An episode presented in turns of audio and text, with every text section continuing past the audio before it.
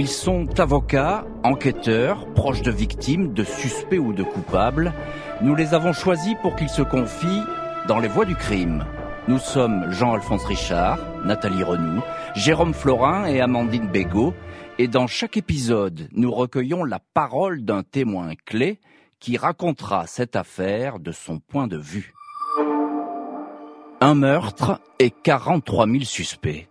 Voici l'histoire d'une enquête impossible et qui sera pourtant couronnée de succès grâce à un savant mélange de persévérance et de chance. Nous sommes le 25 juin 2005. Mathilde Krogneck, 18 ans, se rend à sa première rêve partie. Ses parents ont hésité avant d'autoriser leur fille, tout juste majeure, à s'y rendre, mais elle a insisté. C'est la première fois qu'une fête techno, un technival, est autorisée. Tout est encadré par la préfecture. On annonce la présence d'un millier de gendarmes pour assurer la sécurité de la fête. Il n'y a aucun risque, plaide Mathilde, qui ajoute qu'elle ne sera pas seule. Son petit copain, Adrien, ses cousines et d'autres amis seront également sur place.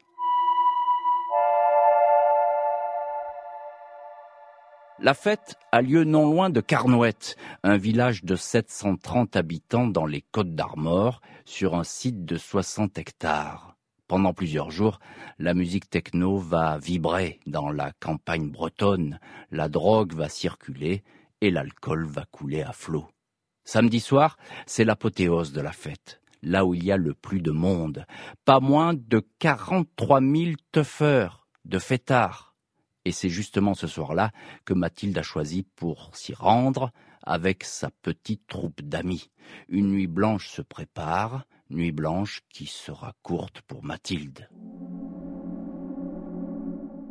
Le lendemain matin, dimanche 26 juin, vers 11 heures, alors que les tuffeurs émergent d'une dernière nuit de transe, deux festivalières tombent par hasard dans un bois voisin sur le corps d'une jeune femme à moitié dénudée.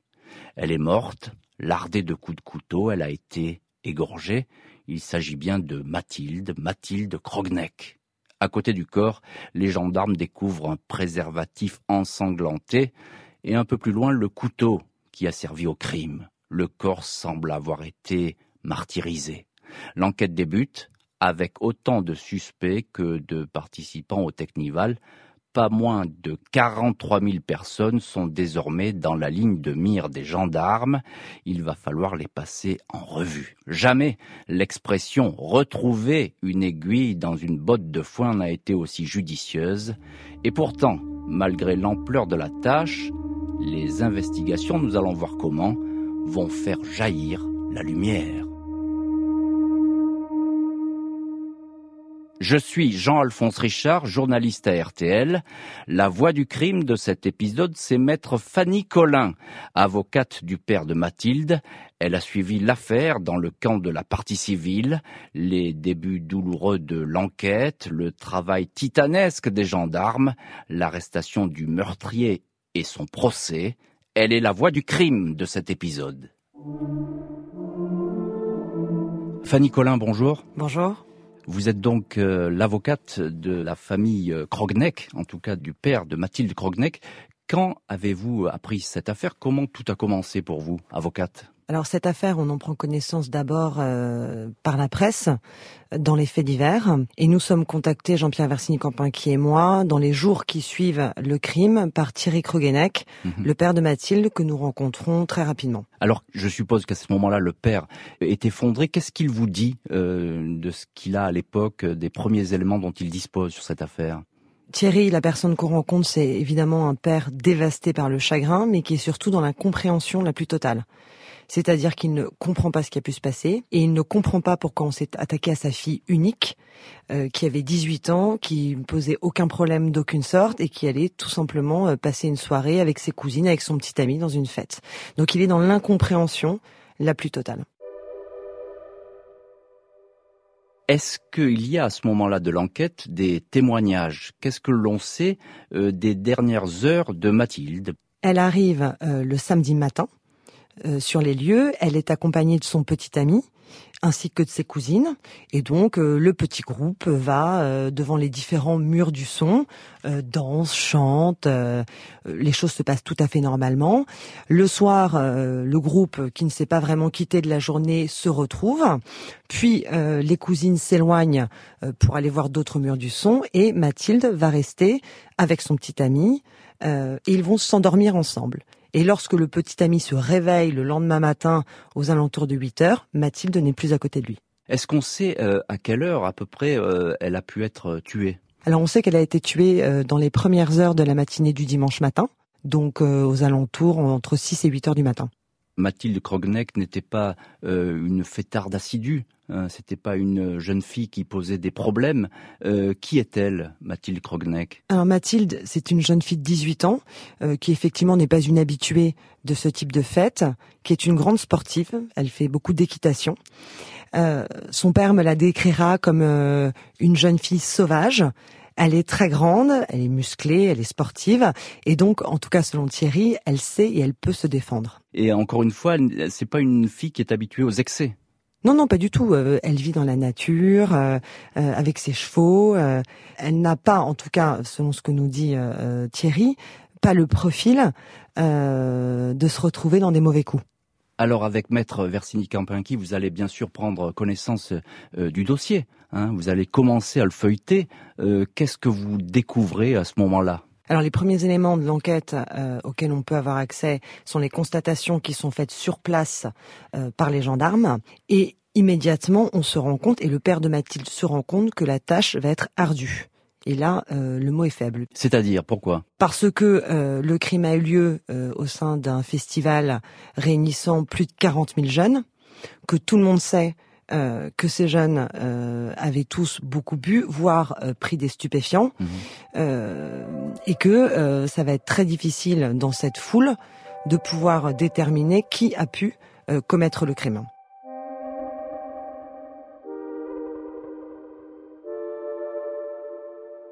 L'enquête, elle commence. C'est une enquête menée par la gendarmerie et euh, ils vont prendre immédiatement les gendarmes de bonnes décisions. ils vont tout de suite réaliser des investigations qui vont s'avérer cruciales par la suite. Et notamment, ils vont mettre en place très rapidement des barrages à la sortie du festival afin de recueillir l'identité de chacun des festivaliers. Alors, naturellement, entre le moment de la découverte du corps de Mathilde et le moment de la mise en place de ce barrage, même si ça a été très rapide, une partie euh, significative des festivaliers avait pu partir. Mais pour autant, c'est près de 25 000 noms qui seront recueillis par les gendarmes. Qu'est-ce qu'ils savent les gendarmes à ce moment-là de, de ce qui a pu se passer? Que dit l'enquête? Que disent les premières constatations? Alors les premières constatations donc sur le corps de Mathilde qui est en partie dénudé permettent euh, de laisser penser qu'il s'agit d'un crime sexuel puisqu'elle est dévêtue le, tout le bas de son corps et que le crime a été particulièrement violent. Qu'est-ce qui fait penser cela? Une autopsie évidemment est réalisée très rapidement et on découvre qu'il y a euh, euh, de très nombreux coups de couteau, un triple égorgement et que la personne s'est acharnée sur Mathilde.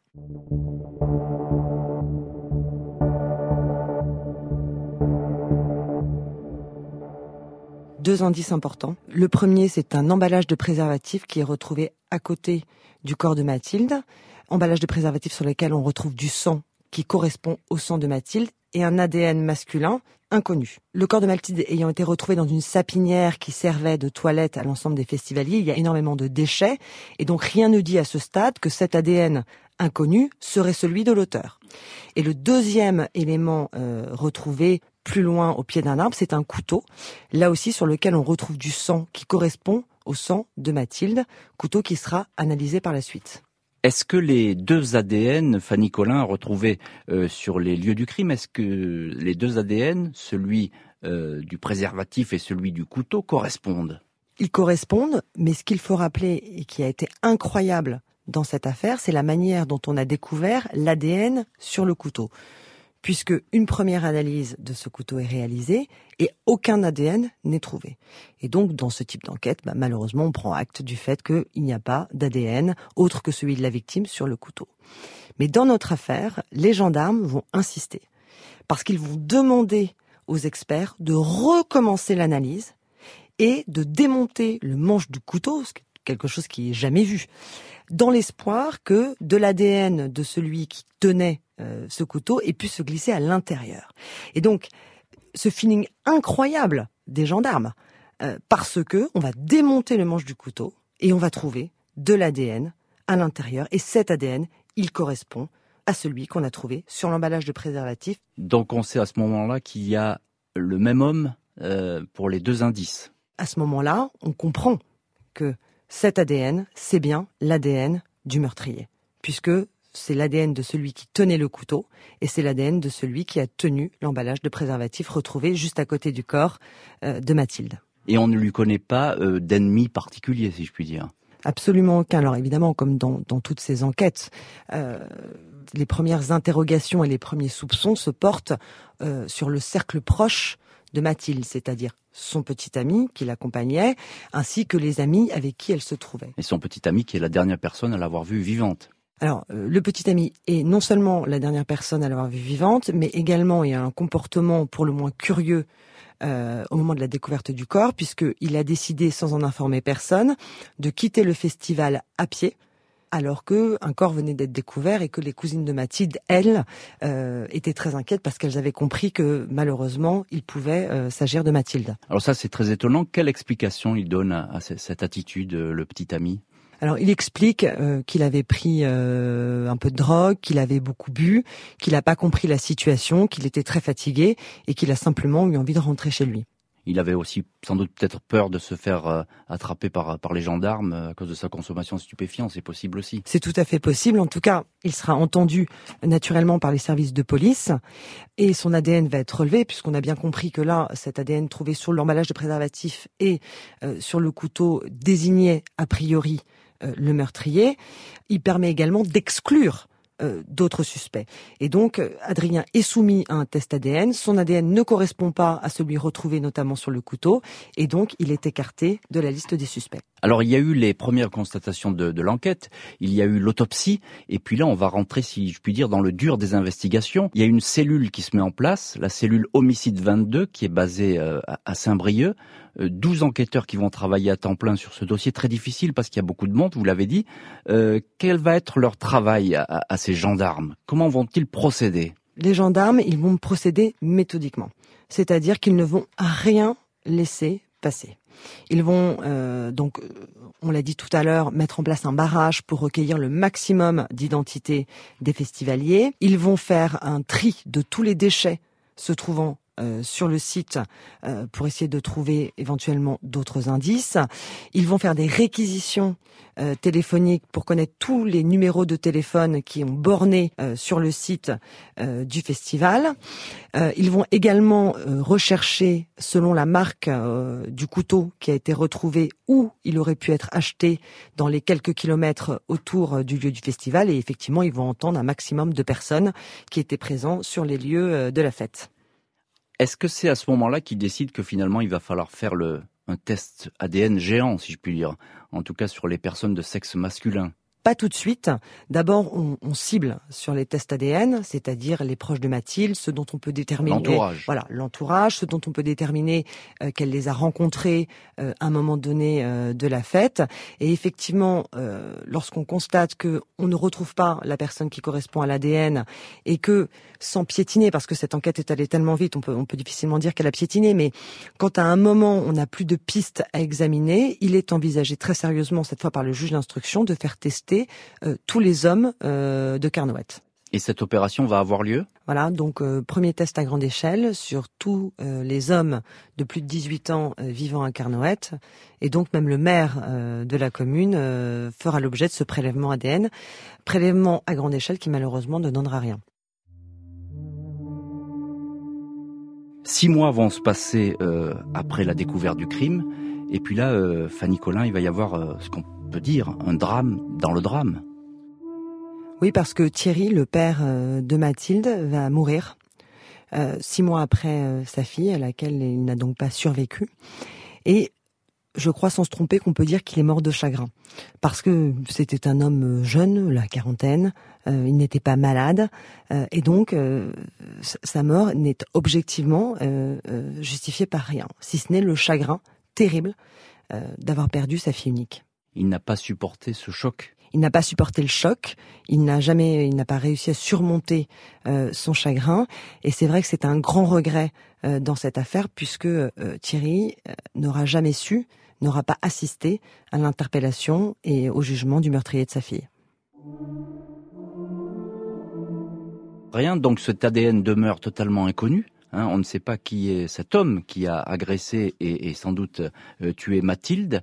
Euh, qu'est-ce qui va être le, déclencheur maintenant? Parce que l'enquête va tourner en rond pendant des mois. Alors le déclencheur, ça va être l'examen de photographies prises de la fête par différents téléphones portables. Donc les enquêteurs, les gendarmes vont réunir, vont demander à toutes les personnes qui étaient présentes de euh, donner leur téléphone et toutes les photos qui ont été prises. Et sur le téléphone du petit ami de Mathilde, on retrouve deux photos qui vont interpeller immédiatement les gendarmes. Une photo prise le samedi euh, dans la soirée où l'on voit Mathilde avec son groupe d'amis et un jeune homme que personne ne connaît qui porte un pullover rouge. Et ce euh, même homme au pullover rouge, on le retrouve sur une autre photo prise quelques heures plus tard, à l'aube de dimanche matin, à côté de Mathilde. Cet homme-là, personne ne le connaît. Mhm. Ni le petit ami, ni les cousines, ni les amis. On ne sait donc pas ce qu'il fait vraiment sur ces photos. Euh, pull au vert rouge, vous avez dit, il porte aussi une casquette euh, kaki. Sur une des photos, sur une, absolument. Sur une des photos. Alors, qu'est-ce qui va se passer avec cette photo? Est-ce que les gendarmes vont la faire circuler? Cette personne, elle va être recherchée d'abord en qualité de témoin, puisqu'on comprend qu'elle a, qu'elle a côtoyé Mathilde dans les heures qui ont précédé euh, son meurtre. Donc, euh, un appel à témoins va être lancé localement et puis nationalement qui ne va rien donner. Et ensuite, les photographies de cet homme vont être affichées dans différents commissariats et gendarmeries dans toute la France. Donc ça va être un travail classique euh, de recherche euh, qui va mettre du temps d'ailleurs à, prospérer. Puis, euh, coup de théâtre, quelqu'un le connaît. Oui, un homme est entendu dans une sombre affaire de fraude qui n'a strictement rien à voir avec notre dossier. Et puis, passant dans le couloir, il tombe sur cet appel à témoins et il s'écrit, mais je le connais ce type-là. Je le connais. On était sur le Marie-Jeanne ensemble. C'est un marin comme moi. Alors évidemment, immédiatement, les policiers lui disent, mais avez-vous avez-vous son nom? Donc il s'en souvient plus, il cherche, on le pousse, mais retrouvez-le, retrouvez-le, c'est important. Et puis un instant, il s'écrit, ça y est, je sais, il s'appelle Alain Carnoa. Vous en êtes sûr? Oui, j'en suis absolument sûr. Et voilà comment, après huit mois, neuf mois d'enquête, eh bien, un nom, le nom de celui qui se trouve sur les photographies avec Mathilde, va sortir et apparaître dans le dossier. Qu'est-ce qu'on sait de cet homme à ce moment-là? Alors, euh, immédiatement, et, c'est la raison pour laquelle les premières investigations qui sont réalisées, même si elles, paraissent assez vaines au départ, sont en réalité fondamentales, c'est que la première chose que font les gendarmes, c'est regarder sur la liste des personnes dont l'identité a été relevée avec ce fameux barrage mis en place s'il y a Alain Carnoa. Et il y a bien Alain Carnoa qui figure sur cette liste. Ensuite, on retrouve son numéro de téléphone portable et on vérifie si le téléphone portable de ce monsieur a borné sur le site le jour du crime et c'est également le cas. Et donc les gendarmes sont en mesure à, cet instant précis euh, d'affirmer qu'Alain Carnoa qu'on voit sur les photos était bien présent sur le site et que son identité a été contrôlée à la sortie. Maintenant, il faut pouvoir euh, lui mettre la main dessus. Alors qu'est-ce qui va se passer? Comment va-t-on le retrouver, cet euh, Alain Carnois on va, on va pousser, les enquêteurs vont encore pousser les investigations en vérifiant les relevés bancaires d'Alain Carnoa à l'époque des faits. Les relevés bancaires, ça présente deux intérêts. Euh, le premier, c'est qu'on peut identifier où se trouvent les personnes, hein, selon l'endroit où elles peuvent retirer de l'argent, où elles font des, des, des achats. Et le second intérêt, c'est de voir quelles sont les dépenses qui ont été effectuées. Et il se trouve que trois jours avant euh, le crime. Alain Carnoa a fait une dépense dans un magasin, dans une armurerie euh, près du Mont Saint-Michel, et que cette armurerie avait déjà été identifiée par les enquêteurs comme faisant partie de ces magasins qui vendaient très exactement le type de couteau retrouvé sur la scène de crime. Donc on va aller le chercher désormais, on sait, on sait à peu près où il se trouve quand ces premières investigations sont réalisées, euh, Alain Carnois est à l'étranger et donc les, gendarmes vont attendre qu'il revienne à Marseille, là où sa mère réside, pour aller l'interpeller à son domicile à Marseille et réaliser à cette occasion une perquisition de son domicile et notamment de sa chambre. Et qu'est-ce qu'on trouve, euh, Fanny Collin, euh, lors de cette perquisition? Eh bien, on trouve notamment euh, des recherches internet euh, qui ont été réalisées par Alain Carnoa euh, et qui consistaient à un tuto sur comment fabriquer le GHB, c'est-à-dire la drogue du viol. Et donc, on trouve plus de 30 pages de documentation sur la manière de fabriquer cette drogue. Et est-ce qu'il a une réponse à ça, le suspect? Alors il explique que c'est un intérêt, euh, c'est simplement par curiosité euh, de savoir comment ça peut se fabriquer, mais que euh, jamais au grand jamais, il n'a ni fabriqué cette drogue, ni ne l'a utilisée dans un, dans un quelconque contexte.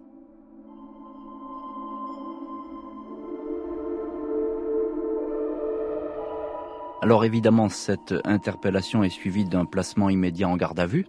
Euh, quelle est quelle est l'attitude de ce qui, à l'époque, est le témoin numéro un, ou en tout cas le suspect?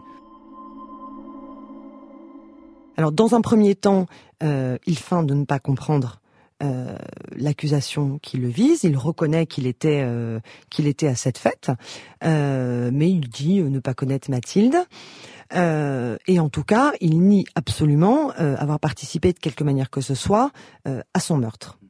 La première chose que font également les gendarmes, c'est de prélever son ADN, évidemment. il faut ensuite le temps de l'analyser.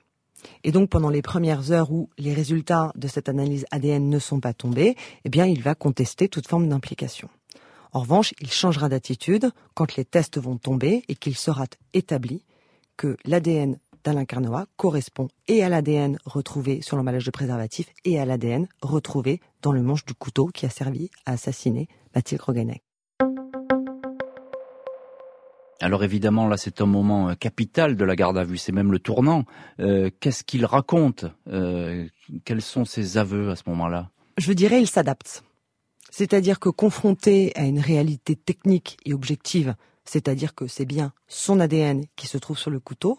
Il va livrer une première version aux gendarmes où il explique qu'effectivement, il était avec Mathilde, qu'ils se sont éloignés pour avoir une relation sexuelle, euh, qu'à cet instant, un groupe de punk euh, serait arrivé, les aurait pris à partie, aurait sorti lui aurait sorti son couteau pour défendre Mathilde et ce groupe de punk se serait saisi de la main d'Alain Carnoa qui tenait le couteau pour euh, frapper à mort Mathilde Grogenek. Donc, naturellement, euh, cette version des faits ne résiste pas une seconde à l'examen, euh, ne résiste pas notamment aux constatations qui ont été faites sur le corps de Mathilde, où on voit bien qu'il ne s'agit pas de un ou deux coups de couteau, mais bien de multiples coups de couteau qui ont été portés sur la jeune fille. Mais est-ce qu'il finit par reconnaître en garde à vue que finalement c'est lui qui a tué? Il va se reposer euh, pendant la nuit. Et puis lorsqu'il se réveille, il dit aux gendarmes qu'il a bien réfléchi, qu'il a fait un cauchemar ou un rêve, euh, et que maintenant il doit dire la vérité.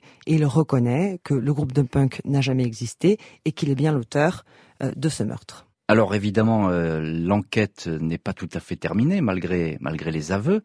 il va y avoir une reconstitution effectivement, il y a une reconstitution qui est organisée, notamment parce que la dernière version euh, d'Alain Carnois consiste à dire euh, qu'il s'est éloigné avec Mathilde pour avoir une relation sexuelle, ce qui est une version euh, à laquelle ne croit pas la famille. Et donc une reconstitution est opérée sur les lieux du festival et qui n'apportera pas finalement grand-chose puisque Alain Carnois s'en tiendra à sa version, c'est-à-dire nous nous sommes éloignés, on s'est embrassé dans la sapinière et il est incapable de dire pourquoi, mais il sort son couteau, explique-t-il, et il frappe au ventre Mathilde.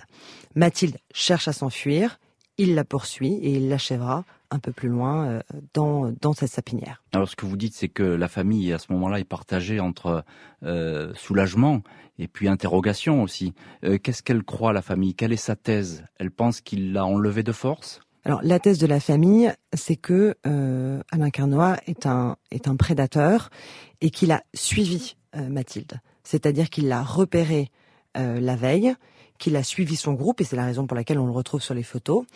Mathilde s'est endormie avec son petit ami. on imagine qu'elle s'est réveillée un instant pour aller dans cette sapinière pour aller aux toilettes et que lui l'a suivie et une fois qu'elle se trouvait seule l'a agressée. Alors maître Fanny Collin, il va y avoir ensuite euh, le procès hein, euh, euh, de, de l'accusé devant la cour d'assises. Comment cela va se passer? Votre souvenir de cette euh, entrée en scène du procès d'assises de, de Carnois? Un élément qui a marqué, mais je pense, je pense tout le monde, euh, c'est l'attitude d'Alain Carnois qui ne semblait pas saisir la gravité euh, des faits dont il était accusé. Alors certes, il reconnaissait le meurtre, mais il, ne semblait pas saisir les conséquences d'une telle reconnaissance. Et puis euh, il y a eu euh, un incident lors du, du, premier procès de cour d'assises euh, parce que Alain Carnoat, pendant plusieurs jours d'audience, a, a, regardé avec insistance euh, la petite sœur de Mathilde Krogenek euh, qui était présente dans la salle, euh, ce, qui a, ce créé un malaise certain. Et puis non, plus, eh bien cette jeune fille a fini par sortir de la salle d'audience en hurlant et ces hurlements ont retenti dans la salle d'audience, qui évidemment a glacé le sang de tout le monde. Alors évidemment, c'est un, procès euh, sous tension. Euh, à quoi ressemble-t-il euh, Alain Kernois? Euh, Qui est ce personnage d'ailleurs? Parce que les assises, c'est souvent l'occasion justement de faire le portrait euh, des accusés. À quoi ressemble-t-il? Alors Alain Carnoët, il ne se livre pas beaucoup. Donc effectivement, toute cette phase euh, évidemment essentielle du procès, on examine la personnalité de l'accusé a été rendue difficile parce que lui, il se présente son, son, son problème particulier, euh, euh, d'intelligence moyenne, euh, a fait son service militaire. Euh.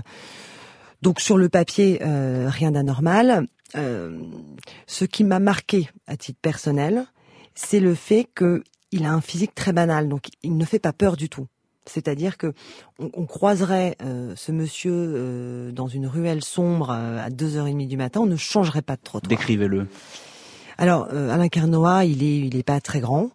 Il est, il est banal. Voilà, il est banal. Je, je, je ne saurais pas mieux le dire. il ne marque pas.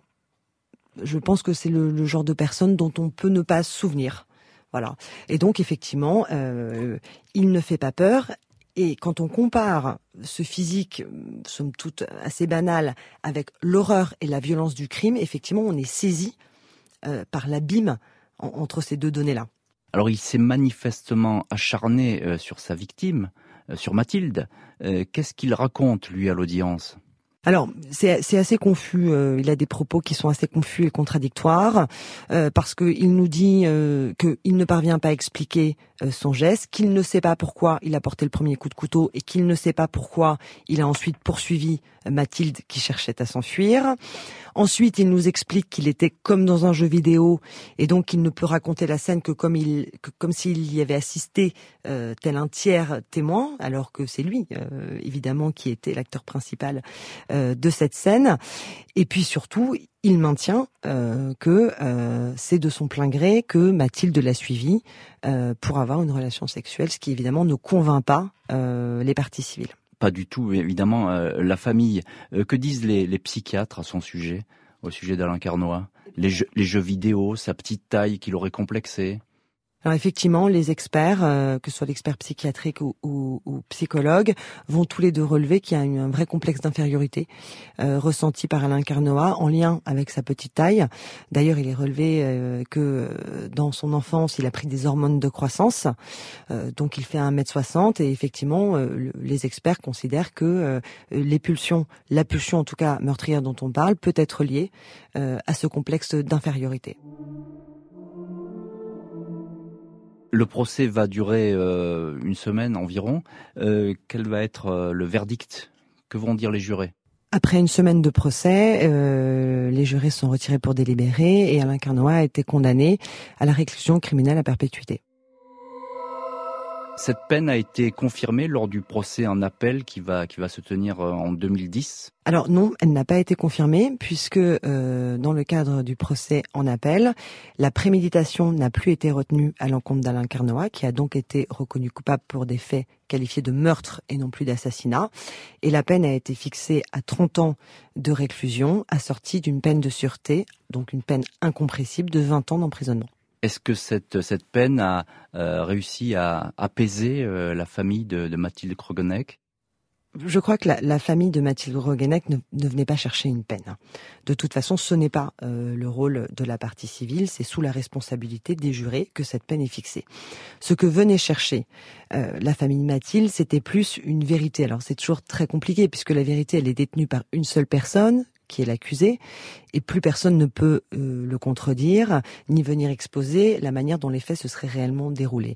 Et de, ce point de vue, effectivement, la famille a été assez déçue, puisque euh, Alain Carnoa euh, a maintenu tout au long du premier procès, puis du second, sa version des faits, c'est-à-dire qu'il n'avait pas suivi ni piégé Mathilde, mais que c'était elle qu'il avait, avait volontairement suivi dans, cette, dans cette sapinière. Qu'est-ce qu'il faut retenir de cette affaire? C'est cette incroyable enquête au long cours. Euh, euh, c'est l'absence de vérité finalement au bout de deux procès? Alors, de toute façon, au terme de procès, on n'atteint jamais qu'une seule vérité, c'est la vérité judiciaire. Euh, en revanche, ce qu'il faut retenir de cette affaire, c'est l'enquête. C'est la qualité de l'enquête, la pugnacité dont ont fait preuve les gendarmes, le travail euh, titanesque qui a été fait. Et vous parliez euh, en introduction d'une enquête impossible. C'était effectivement une enquête impossible. Et pour autant, eh bien, cette cellule de gendarmerie homicide 22, en moins d'une année, c'est très court, sont parvenus euh, à déterminer l'auteur du crime, du meurtre de Mathilde, à l'interpeller et, et à ce qu'il soit jugé. Merci beaucoup Fanny Collin d'avoir été aujourd'hui l'invité des Voix du crime sur RTL. Merci à vous.